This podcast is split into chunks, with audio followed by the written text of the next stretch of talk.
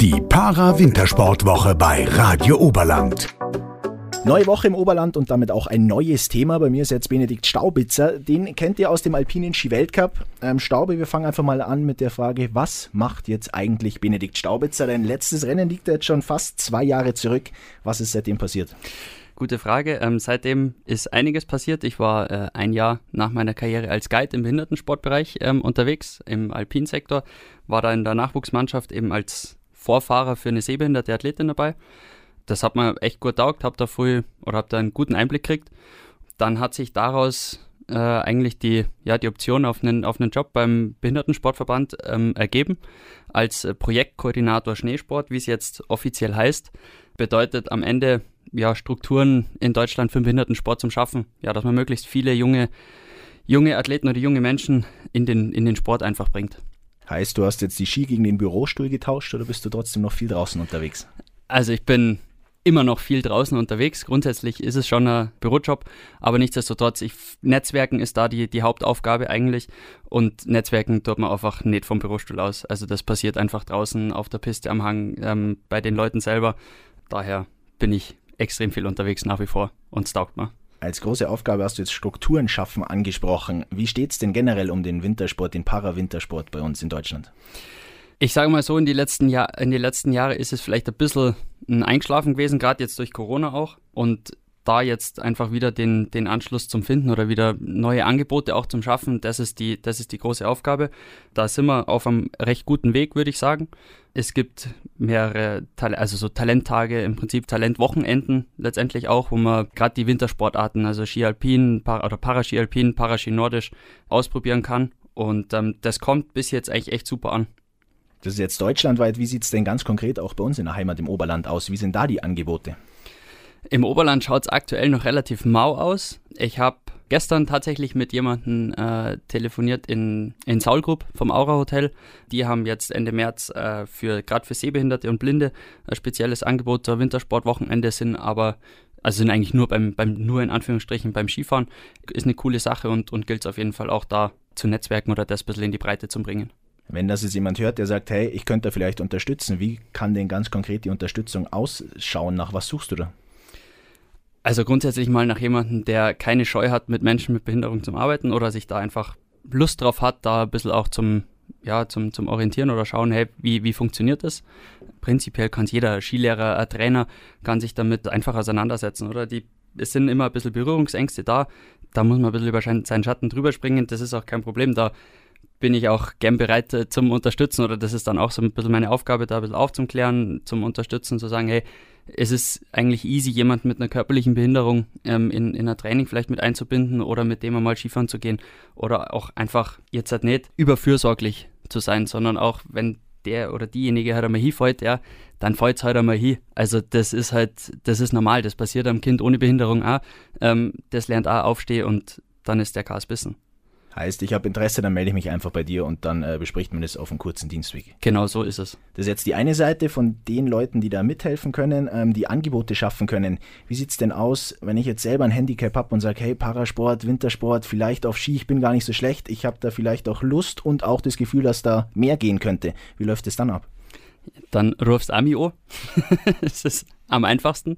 Ich rede dann im Prinzip mit den Leuten recht offen ähm, und vermittel dann entweder an die Trainer, an die Nachwuchstrainer oder letztendlich auch schau dann, zeigt dann die Angebote irgendwo auf, also Talenttage, Familienwochenenden, ähm, sowas, sowas, die, die Sachen, die wir da im Prinzip haben.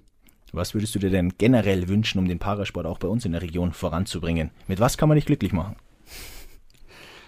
Am liebsten, ja, grundsätzlich wäre man einfach Offenheit dem, dem Thema gegenüber. Also, dass man sagt, hey, man probiert da ein bisschen was aus, ähm, zeigt letztendlich einfach Interesse oder auch, dass man sagt, hey, man macht da mal so einen, so einen Talenttag oder so, so ein Familienwochenende. Da gibt es eine finanzielle Unterstützung natürlich vom, vom Verband, das ist, das ist logisch. Ähm, und für die Vereine grundsätzlich ist es finanziell durchaus attraktiv. Und wenn sich dann daraus was ergibt, wäre natürlich, wär natürlich super. Beispielsweise BG Klinik Murnau wäre eine super Geschichte. Sind wir jetzt gerade dran, auch was auf die Beine zu stellen. Und wenn sich da dann vielleicht im Umkreis noch ein Verein findet, der sagt, ah ja komm, wir nehmen, wir können ein bisschen was abdecken im Behindertenbereich, dann wäre das natürlich super. Hast du dir denn in deiner Aufgabe jetzt irgendwie so Ziele gesetzt, wo du sagst, hey, in einem Jahr soll das und das stehen oder in zwei Jahren wollen wir da und da sein?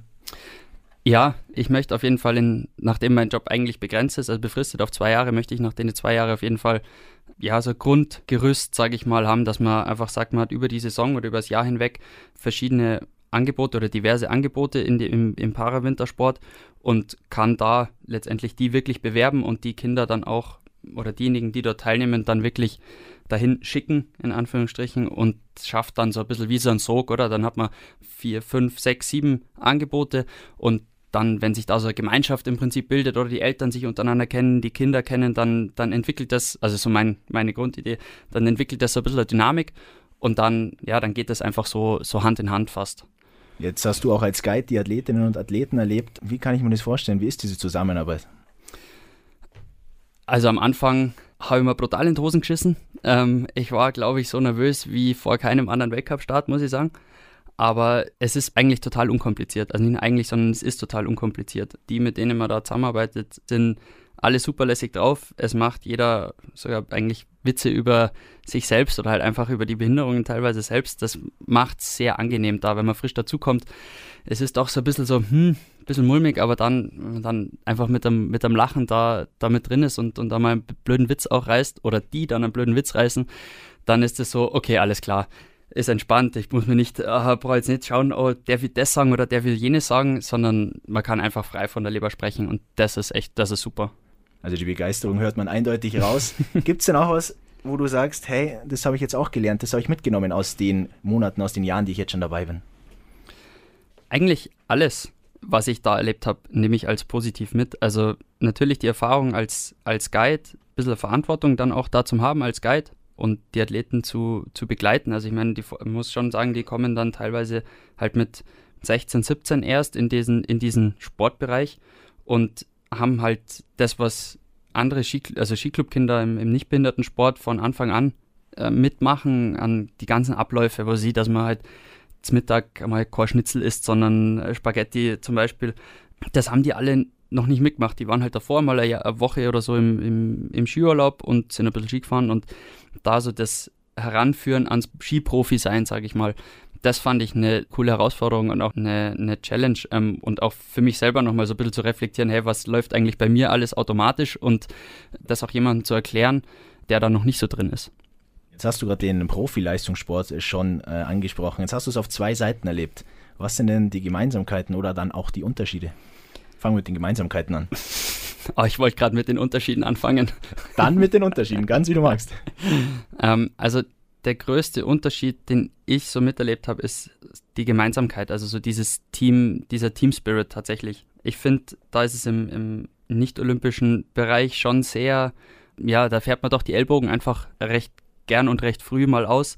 Das finde ich ist da einfach nicht der Fall, oder? Es ist nur, es ist sehr gemeinschaftlich, was jetzt nicht heißt, oh, es ist alles Larifari und Ding, sondern es ist einfach ein, ein gut, schon ein Zug dahinter, aber eine coole Gruppendynamik. Also ähnlich weiß nicht, wenn man es vergleichen will, vielleicht ähnlich ein bisschen sogar wie bei den Norweger. Das ist einfach so, ja, ein Miteinander. Jeder freut sich für den anderen, egal ob der jetzt in, in, in der Kategorie oder am Platz vorher ist oder zwei Sekunden, drei Sekunden weiter vorne ist. Das spielt da eigentlich, das spielt da nicht so die, nicht, nicht die große Rolle, sage ich jetzt mal. Ähm, nichtsdestotrotz ist natürlich der Leistungsgedanke da. Also es will jeder, natürlich auch von denen will jeder ähm, vorne sein oder gewinnen im Prinzip. Aber ja, einfach ein bisschen mehr, Team, mehr Teamgefühl, schlichtweg. Dann noch die Gemeinsamkeiten. Ja, die Gemeinsamkeiten, vielleicht tatsächlich schon so dieser Wille, also dieser, dieser Siegeswille irgendwo. Ähm, das finde ich am ehesten, am ehesten noch als, als Gemeinsamkeit. Jetzt hast du das Ganze ja schon äh, ein bisschen begleitet. Wie hat sich das denn in der Zeit entwickelt? Dieser ganze Parasport, auch bei uns, bei uns in Deutschland, generell im Oberland. Also seitdem ich dabei bin, natürlich jetzt hat, wo man wieder so Talenttage machen kann oder Schnuppertage, ist die Nachfrage extrem, würde ich so für mich behaupten. Also wir haben jetzt in, in, im Unterjoch einmal einen Talenttag gehabt, letztes Wochenende, da waren zehn Kinder und eigentlich hätten es noch mehr sein können. Also waren mehr Anmeldungen, als man dann tatsächlich abdecken konnte. In, in Nordrhein-Westfalen haben wir jetzt was, haben wir auch einen, so, so einen Schnuppertag, da sind jetzt 35 Kinder, haben sich da angemeldet, wo ich mir denke, boah, krass. Also der Schneesport oder der Wintersport übt einfach so eine Anziehungskraft da aus, das ist enorm. Und davor, klar, hatte ich ehrlich gesagt auch null Berührungspunkte eigentlich mit dem Parasport. Das muss man auch ähm, sagen. Ich meine, ich wusste ja, es gibt ich wusste, es gibt Paralympics, ähm, aber mehr, jetzt ehrlicher, ehrlicherweise, äh, hatte ich damit jetzt auch nichts zu tun. Wenn jetzt ganz viele Kinder bei diesen Talenttagen sind, spürt man bei denen, dass es vielleicht auch so ein bisschen Überwindung die selber kostet, dass sie sagen, ja gut, ich gehe jetzt zum Parasport? Ja, definitiv. Also es sind bei den, bei den Kindern, aber auch bei den Eltern. Also die El mit den Eltern steht und fällt ziemlich viel. Sie geben schon grundsätzlich mal den Kindern so ein bisschen die, die Möglichkeit, eben den Sport auszuprobieren. Aber gerade dann am Hang selber trennt sich dann schon ein bisschen die Spreu vom Weizen, wo man dann schon merkt, okay, das sind die überbehütenden Eltern und das sind so eher die Eltern, die sagen, ja, mein, unser Kind soll alles machen, was es, was es möchte und wenn es halt hinfällt, ja, dann fällt es halt hin. Also, wie gesagt, das passiert andere Kinder auch und ähm, dann muss man halt auch wieder aufstehen und weitermachen. Das waren doch schon wunderbare Einblicke, aber äh, das ist nicht die einzige Ausgabe in dieser Woche, sondern wir werden uns die ganze Woche mit diesem Thema beschäftigen. Es gibt auch noch andere interessante Gesprächspartner, die du für uns aufgetrieben hast. Wer ist denn noch alles dabei? Also wir haben dabei als Athletin aus dem Oberland ähm, die Anna-Maria Rieder, ähm, als äh, jetzt WM-Bronzemedaillengewinnerin ähm, in der Superkombi. Äh, dann den Michi Huhn als Bundestrainer Nachwuchs im nordischen Bereich, ähm, die Maike Huyara, auch Bundestrainerin äh, Nachwuchs im, aus dem Paraski Alpin und Maxi Körner als Guide, als, als Guide, der im Prinzip mein, also so ein bisschen jetzt das, was ich letztes Jahr gemacht habe, das jetzt sozusagen macht. Und mit denen gibt es jetzt jeden Tag eine neue Folge. Die gibt es dann bei uns entweder bei Radio Oberland im Programm oder bei Spotify, Apple Podcasts, so diese ganzen bekannten Plattformen. Danke, Staubi, dass du da warst, dass du dir Zeit genommen hast. Danke, Hat wie Domi. immer sehr viel Spaß gemacht. Danke ebenso. Und alle Infos wie die Ansprechpartner und die Kontaktdaten, die findet ihr in den Show Notes, praktisch in der Podcast-Beschreibung. Und ich sage danke fürs Zuhören und schon morgen kommt dann die nächste Ausgabe. Die Para-Wintersportwoche bei Radio Oberland.